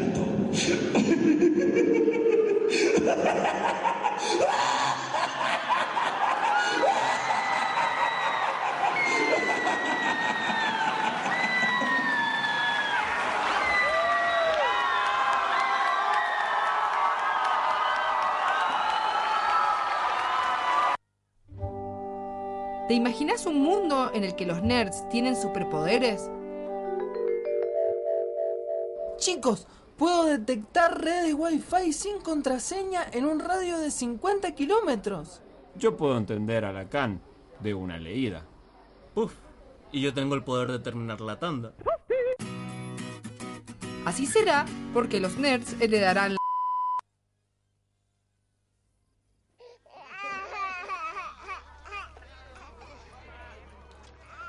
Y seguimos en otro bloque de los nerds heredarán la tierra. Mientras. ¿Qué estamos escuchando? Niños llorando. Si no, vos armaste la lista, yo solo le, le di orden. están siendo asesinados por villanos. Bueno, estamos en Noche de Villanos. Lo que acabamos de escuchar es el monólogo del Guasón en La broma asesina, en la novela gráfica de Alan Moore. Y mientras nuestros oídos Explotan. están explotando. Eh, Rubén León es el que hacía la voz del Joker en las series animadas. la lo hizo hasta hace muy poquito, hasta el año pasado, en 2017, renuncia. Justamente porque los, los, eh, los que lo contrataron, el grupo de doblaje ETC Group, Vidaudio también se llama, eh, le quiso, ellos fueron los villanos realmente de la historia porque le quisieron hacer firmar un contrato que decía que le estaban pagando bien y Cuando- no le estaban pagando para nada bien y el tipo dijo, a mí no me importa que no me paguen bien, yo quiero seguir trabajando acá, pero nomás firmar un contrato que diga que me están pagando bien. Entonces renunció. Muy bizarro eso. Renunció y después de 25 años doblando al Guasón y como él es venezolano, es, uno- es un actor venezolano dentro del doblaje, eh, ningún venezolano lo quiso reemplazar, así que por una cuestión de respeto, así que lo reemplazaron por un mexicano. Y ahora el que hace no la voz del tienen Guasón es un mexicano. Pero bueno, Rubén León es un grande y acá está interpretando el monólogo de la broma asesina que es increíble. Qué bizarro eso el contrato, pa, como él diciendo, che, miren, páguenme lo que quieran, pero no me hagan mentir de esa forma. Bueno, pero no es lo único bizarro que tenemos hoy, porque yo hoy voy a hablarle de los planes más tontos que han tenido los villanos, por lo menos 5 mínimo, o 6 o 7. Pero porque estam- estamos repletos de planes tontos. O sea, empezando por ejemplo el ex Luthor, que se roba 40 tortas, quién sabe para qué, es millonario, se roba 40 tortas. Yo donde lo vi era, en un- ojo que eso de las tortas lo vi en un manual, como para hacer cuentas, o, o sea, para enseñar en la primaria. Y la verdad es que me parece buena herramienta de aprendizaje usar analogías con supervillanos. Bueno, pero ¿qué tiene sentido que el Doctor Octopus se case con la tía May para recibir una herencia? No, no, eso, eso... O sea, el Doctor Octopus, un, un flaco que tiene un doctorado. Te estoy diciendo, tiene un doctorado. Pero Doctor Octopus no se acuerda de que eran pobres, era toda la fucking idea de Spider-Man que es pobre. Pero no entiendo por qué el doctorado tiene que influir en su decisión de casarse con la tía May. Es bizarro porque justo se va a casar con la Pero tía el Doctor Octopus es un mes Spider-Man y es el mejor Spider-Man del mundo, pero no puede evitar casarse por dinero. Eso es discutible. Ah, se casa con la tía May por dinero. Por Para dinero, ganar para una- recibir- para una recibir una herencia, lo de decir. Lo acabo de decir. No, es Pero interesante. por, por suerte no funciona. Pero bueno, pasemos con los planes más tontos, porque el primero, el primero que les traigo, Te iba a decir que el Doctor Octopus la recuerda con mucho cariño a tía May de todas maneras. Sí. Bueno, eh, este, el primero que tengo no es un villano en sí, es un rival, más que villano.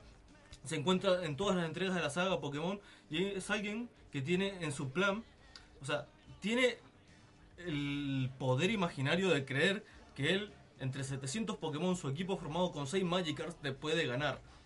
O sea, Ah. Es el plan, eh, la estrategia más tonta del mundo. O sea, El típico, claro, en el juego de Pokémon. está el típico pescador. En el juego de Pokémon vos te encontrás con diferentes entrenadores que te retan un duelo. Y estos entrenadores suelen tener equipos muy mal formados. Hay unos que tienen todos, todos Pokémon de fuego, por ejemplo, que vos agarras un solo Pokémon de agua y los bajás a todos de una. Y hay uno que aparece en casi todas las entregas que es el fanático de los Magikarp, que tiene 6 Magikarp. Magikarp es un pescado que pareciera que está todo el tiempo a punto de morir. Claro, morir, ni siquiera se puede quedar quieto. o No tiene, en no tiene estable. poder, tiene un solo poder, una sola habilidad que es eh, Eh, salpicar. Salpicar. Y no hace daño. O sea- el, el problema es que, bueno, si digamos los evolucionara, ¿viste? Sería un Gyarados, 6 Pokémon tipo dragón, bueno, ahí tenés competencia. Sí, es- Pero eso lo curioso- representa, es toda una cuestión que no vamos a hablar en este momento, pero, Pero- es la idea de que se vuelve súper poderoso, un Pokémon que no daba un peso se transforma en algo copado.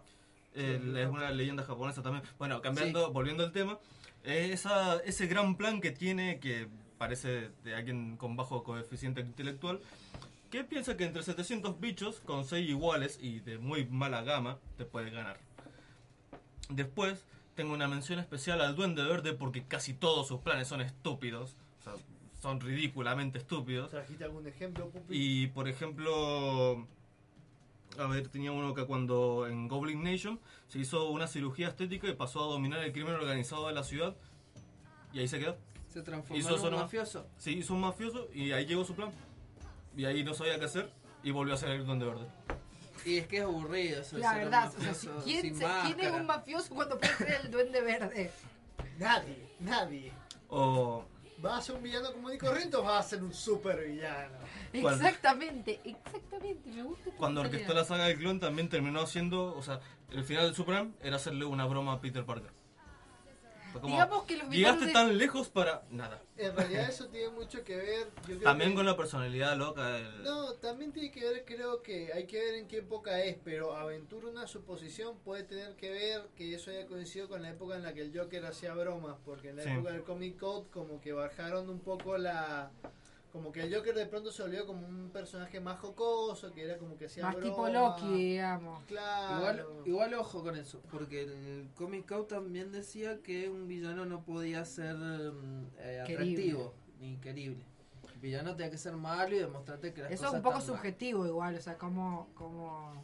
Te tenía que mostrar que el crimen estaba mal. Si te mostraba que el crimen era algo atractivo, no. Entonces el Joker medio que en un momento como que deja de tener tanta importancia. Se desarrolla muchísimo después en la partida de los 80. Bueno, pero Bien. digamos, la, la conclusión hasta ahora es los villanos de Spider-Man tienen pésimos planes. Sí, excepto los principalmente principales. Que solo es el. ¿Cómo se llama? Kragen. Y. Que también le falla el plan. Bueno, no quiero meterme más en con realidad, Spider-Man. en realidad Kraven dice, me cansé y...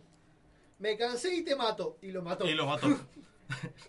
Fue como voy al grano. Fue Después. ¿qué pasaría si yo fuera una, una superinteligencia artificial con un poco de la personalidad de mi creador en este universo, no el mismo el de los cómics? Eh, no sé, yo, si fuera eso, crearía una nueva especie de virus mutante que mate a toda la civilización o algo para erradicar a la humanidad y miles de cosas que siendo una inteligencia una superinteligencia artificial se me ocurrirían que tirarle una piedra al planeta. ¿Saben de quién estoy hablando? Sí, eh, creo que sí. O sea, creo que tiré un pequeño spoiler ahí. Sí, el- estoy hablando claramente de Ultron, que el- tiene toda la inteligencia del mundo y no se le ocurre nada mejor que tirarnos una piedra. Bueno, pero es que ahí está la cuestión. Quizás terminar con la humanidad no es del todo una mala idea. Pero Se las dejo picando. hay Angie- mejores ideas. Angie te veo muy a favor de terminar con la humanidad. ¿Te has tenido en cuenta que si se acaba la humanidad no va a haber otra temporada de Agents of Shield? Vos sabés que no voy a intro- introducir esto, pero es probable que de todas maneras no haya otra temporada de Agents of Shield. Así que creo que de hecho esa es la razón por la que quiero acabar con la humanidad. Eh, bueno, eh, antes de pasar con el último último, quiero hacer una mención especial a este que le dediqué un texto escrito y redactado por mí, que tiene muchas fallas de ortografía, al querido jefe Conejo, que manejaba la mafia de las zanahorias en Dragon Ball, y es enviado a la luna, y después es asesinado por el Roshi disfrazado de Jackie Chun para que Goku deje de ser Osaru pero después un enemigo viene con un, también su plan genial de matar a Jackie Chun porque era un lobo hombre, porque siempre que miraba la luna se volvía hombre, no lobo, era al revés. Pero lo hipnotizan con la cabeza de Krillin, pero esto se termina cuando Krillin, después de la saga de Cell, se deja crecer el pelo. para- Ok, no espera, espera, todavía no termina. Eh, hasta que después de la saga de Cell, Krillin se deja crecer el pelo, ahí ya deja funcionar, eh, para que este quede eternamente condenado a ser un lobo y no volverá a ser, huma- ser humano hasta que en Dragon Ball GT, cuando Goku se transforma mirando la- desde la Tierra 2, mirando la Tierra 1, este vuelve a ser un, un humano, pero por poco tiempo hasta que se destruye el planeta por las esferas del dragón de la galaxia. Un plan malvado que tuvo el jefe conejo para joder la vida a este hombre, lobo hombre, que no le pagó los impuestos. Primero, no sabía que había un jefe conejo en Dragon Ball. Verdaderamente me he perdido ese arco. Eh, son los primeros 10 capítulos, ¿sí? Ah, bien. De Dragon No, Ball. De Dragon sin Ball, Dragon Z. Ball, sin Z. Lo, lo he visto cuando he sido muy chiquito. no me Ah, había esos, un pri- esos primeros villanos que nadie recuerda. Bien, pero era todo un Gracias plan que a tenía... Dios, están escuchando el plan. Pero qué, O ¿quién sea, es me perdí lobo? en una parte, voy a reconocer. El lobo hombre es uno que participa en, las- en las- en el Ah. torneo de artes marciales. Sí, sí. ¿Y Krillin tiene poder para hipnotizar a la gente? No, no, eh, Jackie Chun le hipnotiza al Ah. lobo hombre para que cuando viera la cabeza de Krillin volviera a ser humano. Ah. Pero cuando Krillin se deja crecer el pelo, deja ahí es, es toda una teoría del mal que tenía para mí el querido jefe conejo de Dragon El Ball. señor Conejo ha sido el verdadero, el doctor Moriarty de Dragon Ball, chicos. El próximo Dragon Ball, después de Dragon Ball Super, va a tener como antagonista principal al señor Conejo. Bien, y ahora sí voy con el último, y este es para nuestro queridísimo Doctor Doom, que se lleva el premio al plan más tonto, porque quería destruir a los cuatro fantásticos, como era de costumbre, y la idea más ridícula que tuvo fue la de cambiar su cuerpo con la de algún otro superhéroe. No, no es tan mala la idea, pero eligió a Daredevil, el único héroe de Marvel que no tiene superpoderes y es ciego. Y lo tonto es que cuando está peleando Doctor Doom contra Daredevil, lo- le dejan claro que le ganan 15 segundos, que no sirve para nada y todo eso. Y con eso, con ese cuerpo quería destruir a los cuatro fantásticos. El- la, la cosa que no tuvo- tampoco tuvo en cuenta es que no le dijo a sus lacayos que se había cambiado cuerpo. Entonces Daredevil en el cuerpo de Doctor Doom se libera. y es como, Dios. eh, eh, ¿tú eres Doctor Doom? ¿Qué te pasa, maese? Esas, esas cosas son maravillosas. Esas cosas son las que hacen que me gusten tanto. Pero no tendría que tener el título de Doctor Doom. Yo ahí lo, lo bajo a prejardín. Conozco un plan malévolo también muy, muy malo. El Doctor Octopus en la serie Spider-Man de los 60, esa que es animada, de donde han salido muchos memes, en el primer capítulo aparece el Doctor Octopus. Yo la recomiendo para los que les gusten las cosas bizarras. Porque esa serie es maravillosa si te gustan las cosas bizarras, no tiene ni pies ni cabeza. Bueno, el plan de Doctor Octopus era desarrollar una máquina que se conectara con los servicios de gas de la ciudad, de luz y electricidad, de, gas y electricidad, y destruir la ciudad y tomar a la ciudad como rehén para poder apoderarse del mundo. Pero antes de mostrarle a Spider-Man cómo funcionaba su nuevo invento, el Doctor Octopus llama a los servicios de comunicaciones y les dice, voy a destruir la ciudad, por favor evacúen. Bueno, Tenía plan, ¿para qué vas a tomar de rehén una ciudad si no van a morir? Sí, la vas a liberar. O sea, no, no lo sé, Marian, qué sé yo. Yo Capaz que soy muy malo y no, no, no puedo comprender esa bondad que había dentro del plan malvado de Doctor Octopus. Cada uno ¿no? tiene sus mañas, ¿viste? Sí, sí, eh, hay... Hay cosas geniales en los cómics. Ah, eh, hace poco había dando vuelta por ahí una viñeta de Jameson, el, digamos, el jefe de, de Peter Parker. Peter Parker. En el diario. Enfrentándose con, contra un monstruo gigante que ataca la ciudad y le dice, vos andate de acá. Se- le habla directamente. Es tan duro Jameson que hasta, hasta insulta a los dinosaurios eh, kaiju que atacan Así que New York. El peligro spoiler, chicos, Infinity War se acaba con JJ Jameson pateándole el trasero interestelar a Thanos. Sería, no me parecería una mala idea, no sé. Ya hemos visto a Alfred cagando a piña Superman, así que Sí, no sí. sería algo nuevo. Bien. Y eso fue todo por hoy. o sea que ya estamos con el momento de despedirnos. ¿ah? Sí, ha sido un buen, una buena noche hablando de villanos. Quedaron muchas cosas Muchos afuera, villanos. Iba a hablar de villanos de videojuegos, pero casi siempre que hablo de algún tema, como los villanos son mis favoritos, siempre hablo de villanos. Me acuerdo en el capítulo de Final Fantasy que hablé un montón de villanos. Así que dije, hoy voy a traer algo distinto, algo de los cómics, más que nada. Así que Sí, es, no, es in- increíble pensar cómo tantos de estas, cómo el cómic permite estas historias bizarras que incluso muchas veces suenan bizarras y después vas, la ves, la lees y ves, zafó. Creo que ya que estamos hablando de cómics, está bueno, amerita mucho mencionar el cómic Suicide Squad, que no tiene nada que ver con la película, o sea, si no te gusta la película. No, no, miren, hasta la película animada también estuvo buena. La película está muy bien. Estoy hablando igual, en general los cómics de Suicide Squad modernos no están buenos, son realmente muy dudosos, pero el, ar- el arco realmente interesante es el primero, del final, finales de los 80, por John Ostrander, donde arma este grupo, digamos, vendría a ser como un grupo de villanos que están a función del gobierno. Eh, que los dicen? Bueno, el gobierno dice, bueno, hay que hacer algunas misiones que son de eh, carácter internacional, combatir el terrorismo, que sea esas cosas que hace Estados Unidos, intervencionista. Mandamos a los villanos, si se mueren, nada pasa nada porque son villanos, nadie los quiere. Entonces, en base a eso y como una especie de... eh, em, con la excusa de un poco rein- hacer que usarlos para algo esos villanos, Amanda Waller, la negra más pulenta del universo DC, crea este eh, este grupo. Tengo una duda, ¿los villanos morían? Los villanos morían, una de las características de Suicide Squad era que el villano, siempre en un- alguna misión un villano moría. Generalmente eran villanos muy secundarios. Claro, eso es lo que te iba a decir. Como el Rey parece- Tut, el cabeza de huevo. Pero a veces no. El tema es que lo que hacían era que los villanos más grosos no los ponían en Suicide Squad generalmente o tenían otro estatus para que, digamos, para que esos no murieran, pero vos sabías que si estaba en el equipo alguno podía morir y podía morir cualquiera y generalmente no te lo esperás. Eh, Mueren muchos villanos. Me hace acordar a- al concepto de la lista negra de, de música, por ejemplo, que es como que la... O sea, la idea de que mandan a los villanos medio olvidados a un limbo donde deciden cuál se va a ir antes. Claro, lo que estaba también muy bueno y algunos no eran tan olvidados, sino más o menos estaban en el candelero, una época antes del pingüino, por ejemplo. La, lo, que, lo que tenía es que si vos estabas leyendo en esa época el cómic de Superman y Superman metía preso un villano, sabías que iba a estar en el Suicide Squad. Entonces comprabas el cómic y podías seguir, digamos, a ese Claro. villano que, que por ahí su historia se acababa en, en el Bien, cómic. para ir parece- ya junto con cada despedida, quiero que cada uno nombre su villano más ridículo.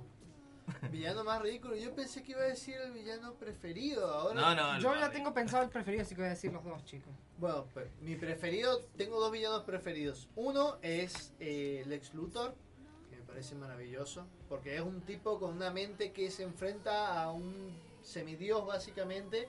Y otro que me encanta es Doctor Doom. Tiene un fragmento de la Vera Cruz, ti- ti- no, tiene un fragmento de la Cruz de Cristo en la armadura para protegerse de los vampiros. Decidme si eso no es... No es manija. No es ser manija. Tiene un spray que dibuja círculos de sal. Y bueno... ¿Y el más ridículo? Villano más ridículo. Eso, eso está más difícil. Eh, paso, ¿lo puedo decir enseguida? Bueno, me voy a ir despidiendo. Este, yo soy Minerva Makanji, mi villano favorito. Es muy difícil, Lex Luthor me encanta, pero tengo que decir que es Hades de Hércules. Me parece un villano con muchísima onda, súper divertido, súper... Lo amo, con todo mi corazón. comprando su mercancía! No, no, es maravilloso, maravilloso. ¿Y el más Y ridículo? el más ridículo, eh, que también lo quiero, Boba Fett. también es uno que le tengo mucho afecto, y no sé si es ridículo la palabra, pero no importa, es el Dr. Doofenshmirtz de la serie animada Phineas y Ferb. Bien, yo mi favorito no tengo muchos, pero podría ser, estoy entre dos, entre Scar del Rey León y Rodillera de Bronce de Los Padrinos Mágicos, que nada más es mi favorito por ser gracioso. Y mi... Y el más ridículo sería, no sé si el Rey Tut o el Cabeza de Huevo de Superman, de Batman de los 60. Ah, Esos cabeza- villanos que... El cabeza de huevo de Batman de los 60 es un villano muy particular. Y vos sabés que también hay un villano de Marvel que es igual y se llama cabeza de huevo. ¿Y cómo se llama el Ah, el villano sombrerero, el sombrerero que también. tira condimento? Eh, El que va siempre con el sombrerero, justamente. No lo tengo ese, no lo tengo en mente. Hay un, no sé el nombre, pero... Le dejamos la villano- solicitud a los oyentes a ver si Bien. alguno se acuerda. Bueno, yo soy Paul Noverol. A tus villanos favoritos, villano- ridículo. Bien, me estoy despidiendo.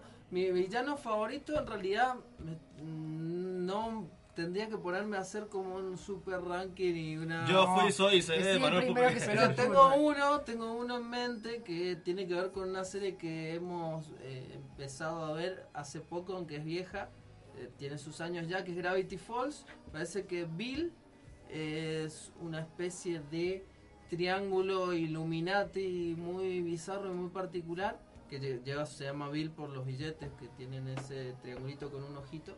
Eh, me parece que es un villano tan metafísico y tan relacionado con las conspiraciones, etcétera, a pesar de que es un villano de dibujo animado, que me parece muy muy interesante dentro de una serie como Gravity Falls, que se las recomiendo muchísimo. ¿Y el más ridículo? Y el más ridículo, dijiste cabeza de huevo y lo tenía ahí en mente. Pero también tenés al sombrerero, al rey Tut. Sí, hay, hay muchísimo. Eh, yo creo que voy a elegir a Mink, el de eh, Flash Gordon, que es el chino, clásico chino excéntrico villano. Sobre todo en la película de los 80. Bueno, hacen muchos chistes sobre eso también en, en Ted. Sí. Que él es fanático de la peli de, Bla- de Flash Gordon, hace- de- de- con banda sonora de Queen y todo eso. Mork de Mork y Mindy. Bueno, eh, así que bueno, me quedo con ese villano. Ya sé qué villano, Snowflame. el villano que se hacía poderoso cuando eh, consumía ca- cantidades poco recomendables de cocaína. Ok, bueno, un villano de, de los gangsters. Sí, no, pero era, era muy un supervillano. Y amo a Doctor Evil de, de, de Austin Powers. Bueno, y ya que estamos tirando cosas de más, yo quería también mencionar, porque aparte no me, me canso no me canso de recomendarla esta serie, la recomendé el otro día en el Consejo Nerd, el personaje Frank Griffin de la serie Godless, interpretado por, Villanón, villanón, por Jeff villanón. Daniels, también conocido como el amigo de Jim Carrey en Tonto y Retonto, un villano pero increíble, así que bueno, nada, va con la recomendación Bien, yo- eterna de Godless. Antes de cortar, sí, quería mandarle un saludo muy especial a Miguel de Radiorama, que ahora está la reprogramación después de nosotros, donde va a estar eh, dando la nota de lo que fue Duca Saltiva o Eruca Sativa, depende cómo lo quieran llamar, el nombre en gracia. Eh, quiero mandar un saludo a nuestra nueva operadora, que no es el Cristian ni es el Deca. Vamos, después vamos a, a tener verdades reveladas sobre eso. Pero eh, le mandamos un saludo a Doris. También yo quiero aprovechar para mandar un saludo a Juana del Hate, que por ahí en, en sus viajes espacio-tiempo está eh, tiene un poco de radio y nos, y nos escucha. Y también a Vaca Heavy, que está en el sótano secuestrado por el Pramer. Así que... Lo iría a liberar, pero no tengo... me- me- son escaleras. Ah, no- nos vamos a encargar de eso en otro, en otro episodio. Ahora quería hacer, vamos a escuchar una canción para cerrar este programa sobre villanos que eh, estuvimos hablando mucho de Agents of Shield y el señor Josh Whedon, además de hacer Agents of Shield, además de hacer por ejemplo en los 90 la serie de Buffy, eh, donde también hizo cantar villanos, se caracterizó por cantar villanos en otra, en otra, en otro producto cinematográfico que es un corto que se llama Doctor Horrible Sing Along Block, que es la historia de un villano y el protagonista es Neil Patrick Harris, que bueno, tiene mucha carrera en todo lo que es comedia musical y canta una canción increíble que vamos, que vamos a escuchar ahora y con eso cerramos el programa. ¿Y qué vamos a hacer esta noche? Tratar de conquistar al mundo. Ah, no. Tratar de Heredar la tierra. Muchihamata rarara.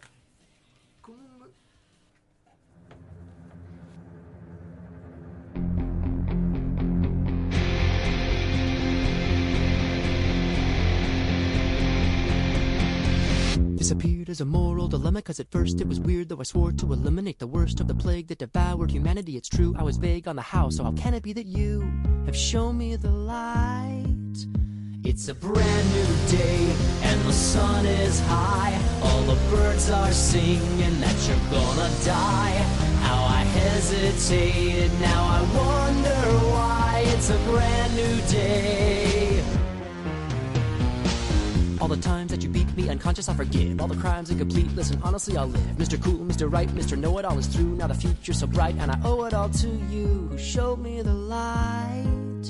It's a brand new me. I got no remorse. Now the water's rising, but I know the course. I'm gonna shock the world. Gonna show that horse. It's a brand new day. And Penny will see the evil me. Not a joke, not a dork, not a failure. She may cry, but her tears will dry when I hand her the keys to a shiny new Australia. It's a brand new day, yeah, the sun is high. All the angels sing because you're gonna die. Go ahead and laugh, yeah, I'm a funny guy. Tell everyone goodbye. It's a brand new day.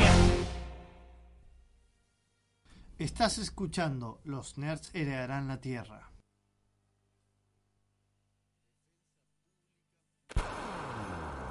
Desde la Universidad Tecnológica Nacional, Facultad Regional Mendoza, transmite LRJ 404.